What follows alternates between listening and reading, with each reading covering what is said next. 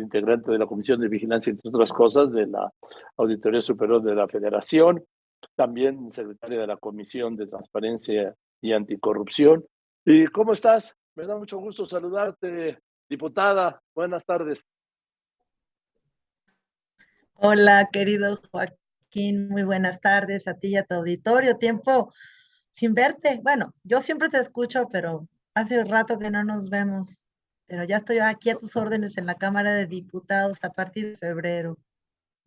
Sí, lo sé. De bueno. Y bueno, es un tema que ya trae también la Auditoría Superior de la Federación, pero ¿qué es lo que has averiguado tú sobre los malos manejos, sin duda, de Segalmex, que es esta institución que creó el presidente López Obrador, ojo, para garantizar la soberanía e independencia alimentaria de los mexicanos?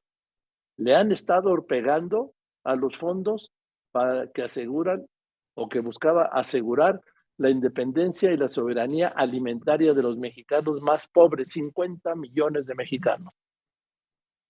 No, es verdaderamente inaudito el, desfalco que han hecho de Segalmex, como bien lo dijiste, este, este organismo descentralizado que, es, que deriva de lo que era la CONASUPO y que eh, pues es para asegurarle el alimento a los más desprotegidos y resulta que Segalmex no alimenta a los mexicanos más desprotegidos, sino a la corrupción de los más protegidos, porque eh, eh, efectivamente esta denuncia que presenté el día de ayer ante la Fiscalía General de la República es eh, resultado de las auditorías de Segalmex, Diconsa y Liconsa de las cuentas públicas 2019 y 2020 que eh, presentó en el informe de resultados la Auditoría Superior de la Federación y en la cual se detectaron montos por aclarar eh, diferencias entre los productos que se adquirieron y la recepción en almacenes. También se detectaron pagos a, a prestadores de servicios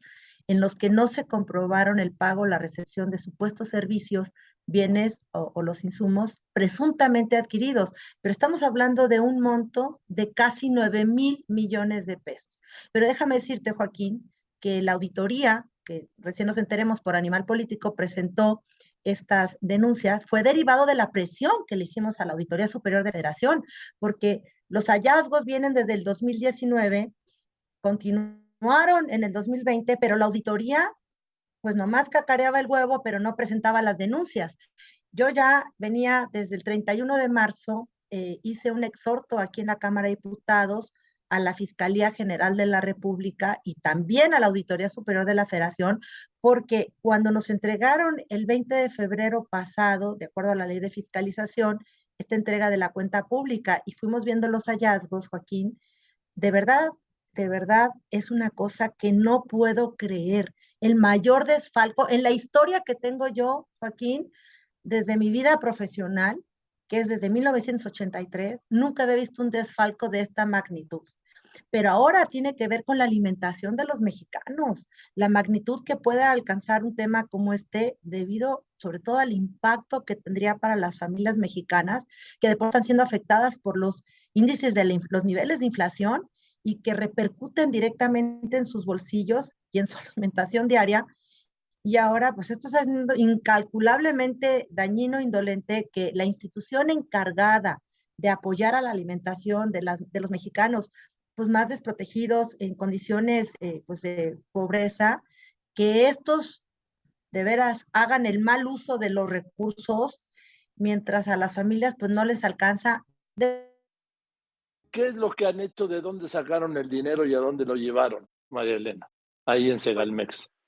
Pues eso es precisamente lo que eh, le estoy pidiendo a la Fiscalía General de la República y como te decía antes, Joaquín, desde el 31 de marzo le hicimos un exhorto a la Fiscalía y a la Auditoría Superior de la Federación. Déjame decirte, estas, este, estos resultados, que fue lo que yo presenté la denuncia, el, el quebranto es por casi 9 mil millones de pesos 2019 en la cuenta pública, la Auditoría Superior de la Federación no actuó aquí.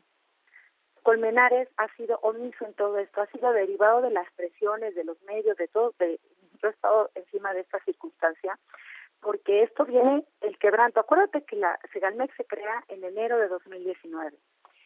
Ya en 2020 cuando lo revisan, pues se dan cuenta de todo este quebranto. Luego cuando se revisa la de 2020, pues tienes todo este quebranto. Mira, Joaquín, no sé a dónde fue a parar ese dinero. Lo que sí te puedo decir es que desapareció maíz, frijol, azúcar, leche, por montos que te vas este, de espaldas. Si tú me permites decirte brevemente, o sea, por ejemplo, no han Segalmex no ha acreditado información de aplicación de recursos fiscales por 8 millones de pesos, hay otros por 30 millones, este, tengo aquí todas las cuentas, no acreditó tampoco, Segalmex ha acreditado entradas de productos de la canasta básica a los almacenes de Viconza por casi 95 millones de pesos, tampoco Segalmex le comprobó a la Auditoría Superior la cantidad de mil, casi 1.500 millones de pesos porque en esta era la existencia física de inventarios de maíz y frijol que se presentan en los registros contables en el rubro de inventarios al 31 de diciembre de 2019. O sea, estos desfalcos, Joaquín, vienen desde antes. No sabemos, pero lo que sí sabemos es que no han llegado los productos de la canasta básica, ¿no? Pagos sin recibir la totalidad de los productos. A la Fiscalía, la Auditoría Superior de la Federación, Marenta, ya presentó dos denuncias penales contra quien corresponde ahí en Segalmex. Sí, pero recientemente, Joaquín, y no es por los montos totales, o sea, no, no por todos los hallazgos. Ahora, desconocemos muchas cosas de la auditoría porque no ha querido decir nada, pero si tú revisas en su página, nosotros encontramos que solamente ha presentado tres denuncias, tres en su página, o sea, no es cierto, o sea, no lo sé, esto es lo que dice Animal Político, ¿no?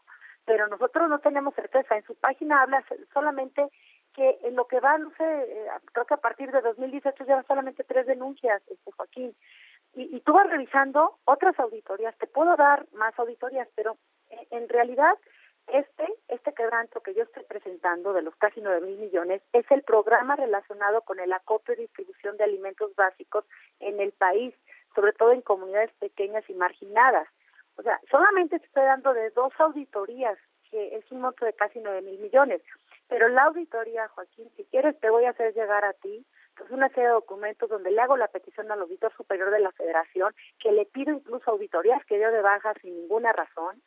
O sea, lo que yo te quiero decir, Joaquín, y tú me conoces hace muchísimos años, y tú sabes cómo soy de meticulosa, cómo investigo las cosas, cómo voy por los temas, desde que era consejera de transparencia en el Distrito Federal en 2003. O sea, yo no suelto cabo. Entonces, aquí el problema es de todas las irregularidades, queremos saber qué está haciendo la auditoría, qué le presentó ante la fiscalía pero para no, digamos, para no dejar que el tiempo pase, Joaquín, fue que yo voy a la fiscalía y ya déjame decirte, es la tercera denuncia que le presento, porque las dos anteriores tienen que ver con el tema de los medicamentos, con robo de medicamentos, Joaquín. Eh, encontramos, este, en junio presenté la última porque descubrimos que también hay un desfalco terrible en el INSABI, está este Juan Ferrer de director del INSABI, y ahí, Joaquín, te vas a ir de espaldas de las cosas que hemos ido encontrando, de medicamentos, por ejemplo, para niños de con cáncer, y resulta que desaparecieron 8 millones de, casi ocho, casi 7 millones de pesos en el Hospital Infantil Federico Gómez. Te vas dando cuenta el INSABI cómo ha hecho también un cochinero en el tema de los medicamentos. Dicen que compraron los medicamentos, pero nunca se acredita el, que llegaron. Mira, Joaquín, esta, esta es mi tercera denuncia y lo hago porque le he estado solicitando al auditor superior de la federación que haga su trabajo. Porque cacarea al huevo, dice, encontramos estos hallazgos, pero luego le tiembla la mano para presentar denuncias, Joaquín. Estas dos denuncias que dice que presentó, se las voy a solicitar, pero no estamos hablando de todos los montos que implica tanto Segalmex como Diconsa y Liconza. Bien, entonces, eh, Vamos a ver lo que sucede con esto. Yo voy a buscar al auditor superior de la federación para que nos dé pues, los datos que ya tienen y te mando un saludo, querida Marilena. Muchas gracias por contestarme. No, al contrario, yo te mando este pues un abrazo, Joaquín, a todo, a Dolores y a todo tu equipo y pues bueno, gracias y estoy a sus órdenes para cualquier aclaración. Gracias, diputada. La diputada de Acción Nacional, Marilena Pérez Jaén. Y mire, eh, voy a ir contigo, Israel Aldave, ¿sí? ¿Por qué? Pues porque ah, está corriendo el tiempo.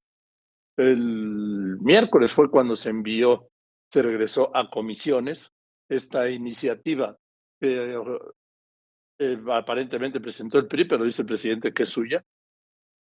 Y presentó el PRI, que se parece mucho a la suya y que por eso la apoya.